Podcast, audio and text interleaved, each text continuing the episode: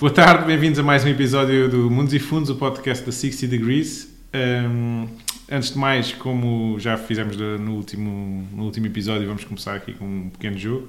No último episódio aqui a equipa considerou que nós empatámos e, portanto, neste momento está um igual. E, portanto, vamos ver aqui qual é que é o desafio uh, desta semana. Bom, Estás preparado, Ruben? Vamos ver, vamos experimentar. E... Bem, então nesta semana uh, temos aqui uma conta. Três contas com diversos símbolos e temos que adivinhar quanto é que é uma conta final que utiliza três diferentes símbolos das contas acima. Portanto, temos 60 segundos para resolver este problema. Tadá! Não sei, vá, termina, posso me ter enganado. Por aqui a minha resposta aqui na folha para ser considerada válida. Não sei. Era, era suposto não estar a fazer quando estavas a falar. Pois, eu, eu achava que sim. Eu achava que sim.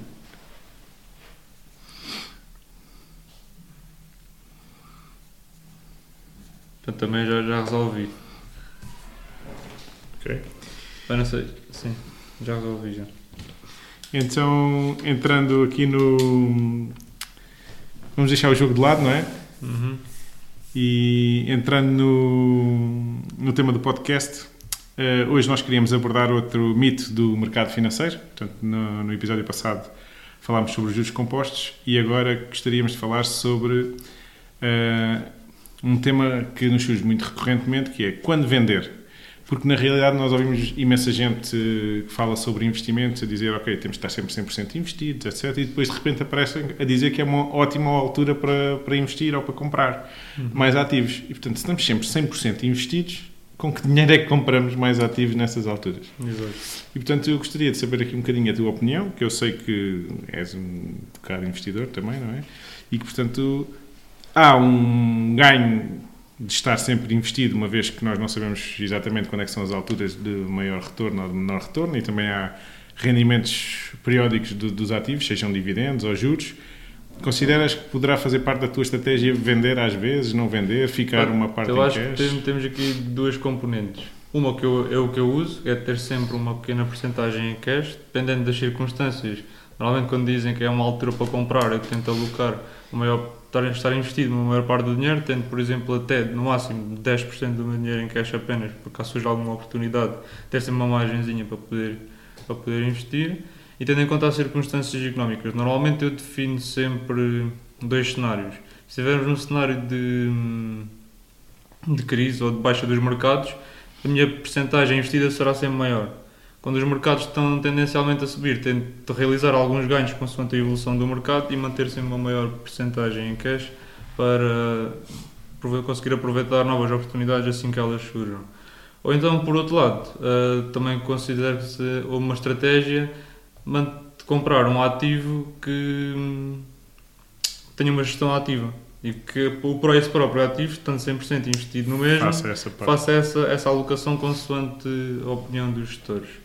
Uh, e sigo muito estas duas vertentes na, na, minha ótica pessoal.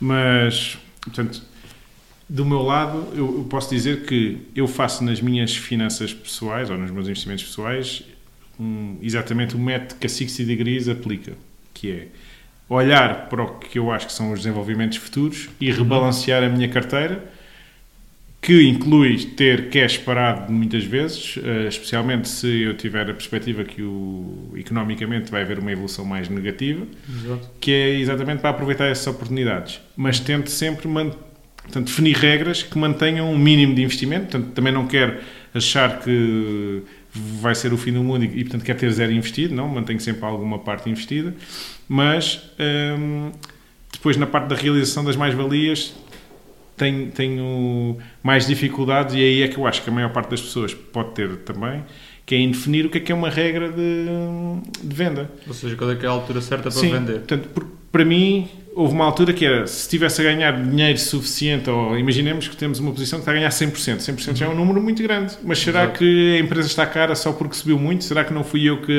aproveitei uma boa altura para a comprar? Uhum. E, portanto, é verdade é que nós não devemos vender nem comprar só porque caiu muito ou subiu muito ou porque está num preço X. Uh, e, portanto, temos de ter em, em, conta outros critérios. E foi esse conjunto de informação que eu passei a incorporar na, na, minha, na minha gestão, que foi uh, ter em consideração se a empresa está cara para aquele setor de negócio, portanto, em comparação com outra, outras empresas semelhantes, se está cara porque está a pressupor que, por exemplo, as margens estão muito elevadas e que está a pressupor que se vai manter as margens eh, demasiado elevadas durante o ciclo todo, portanto, fazer um bocadinho reverse engineering, que é uhum. chegar um, ao valor que está neste momento no mercado e, perceber, e, tentar perceber o que é que leva, ou o que é que pode justificar, ou que números é que teriam que se materializar para aquele valor ser um valor ainda barato, ou um valor caro.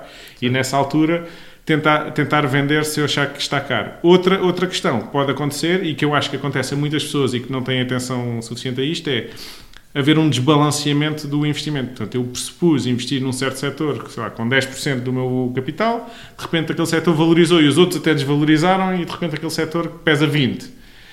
Será que eu estou confortável lá mesmo a ter 20% num setor muito agressivo? Ou será que não deveria vender uma parte dos ganhos e voltar a comprar? Portanto, isto depois depende da estratégia individual de cada um. Mas, acima de tudo, depois de definirmos esta estratégia, isto implica, tem implicações fiscais. Uhum. Portanto, se eu na minha esfera pessoal fizer vendas a ganhar ou a perder dinheiro, isso tem implicações uh, fiscais no, no IRS, no, nas mais-valias que eu tenho de declarar e etc.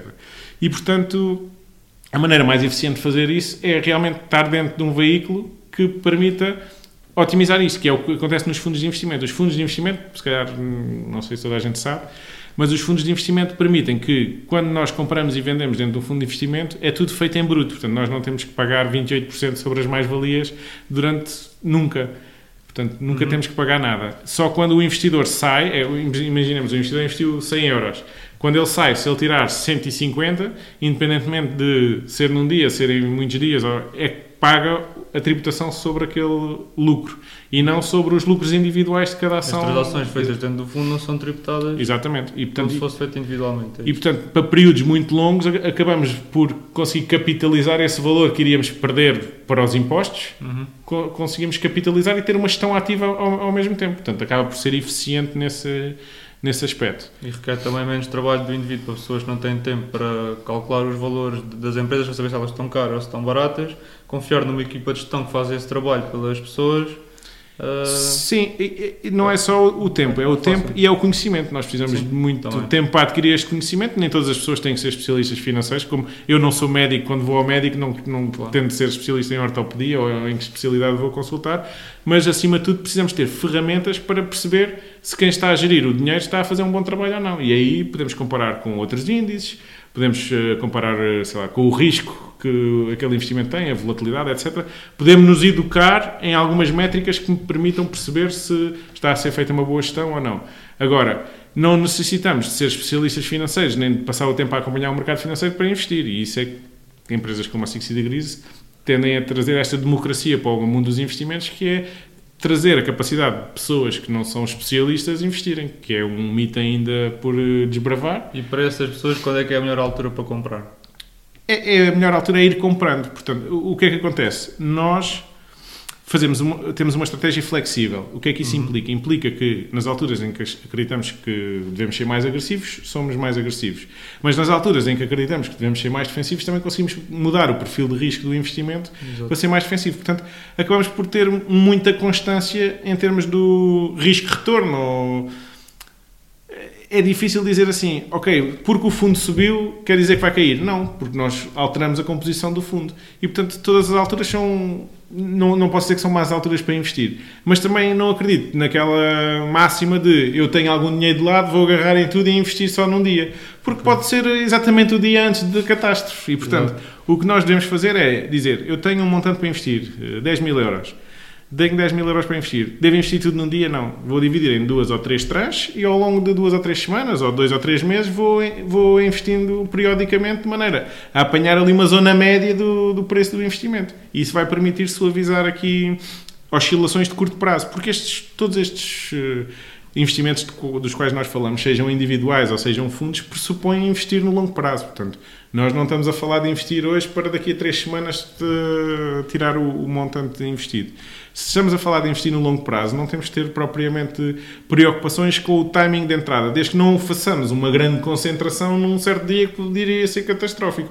Ao espaçarmos em algum período de tempo, acabamos por diluir esse, esse efeito negativo. E, portanto, o que eu digo é, é ser uma boa altura para investir, mas de uma maneira eh, espaçada ao longo de um, de um período de tempo. Portanto, o resumo é, é sempre boa altura para investir, vender só apenas quando é necessário e foco no, no longo prazo. Sim, sendo, sendo que ao fazermos isso através de um investimento como este, na verdade estamos a vender e a comprar várias vezes de uma maneira automática. Está dentro do próprio mecanismo do produto haver essa gestão que para nós, como investidores, não tem implicações fiscais nem tem trabalho nenhum acrescido. E, portanto, acaba por ser mais vantajoso. Porquê? Porque quando é realmente uma altura para comprar, nós podemos fazê-lo. E quando é uma altura para vender, nós podemos tentar preservar o património da pessoa.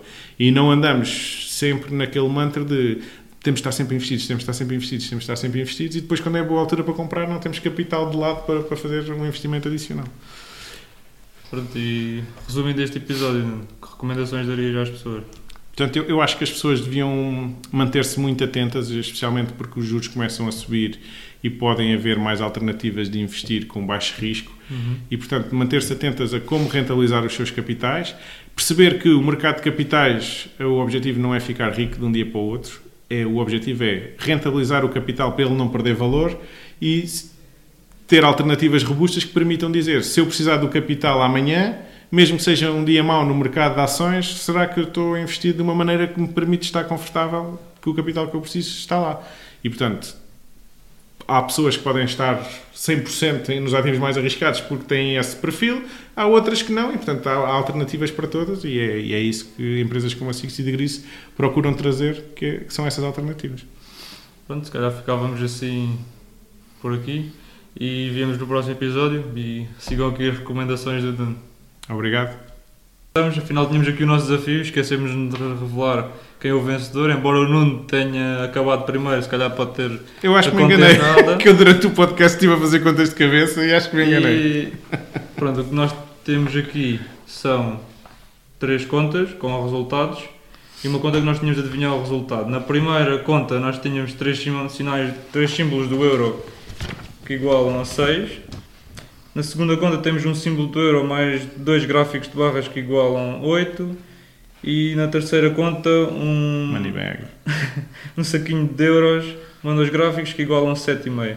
Bem, segundo as minhas contas, ah, um gráfico de barras mais o euro vezes. Ah, engan- enganei-me. olha, enganamos os dois. Eu acho que eu tinha chegado no valor de 6, mas. É porque isto não é um saco, isto é tipo. São um saco e É meio. dois ou um e meio. Não, são dois sacos. Dois sacos. Sacos, Ah, depois então. até o final tem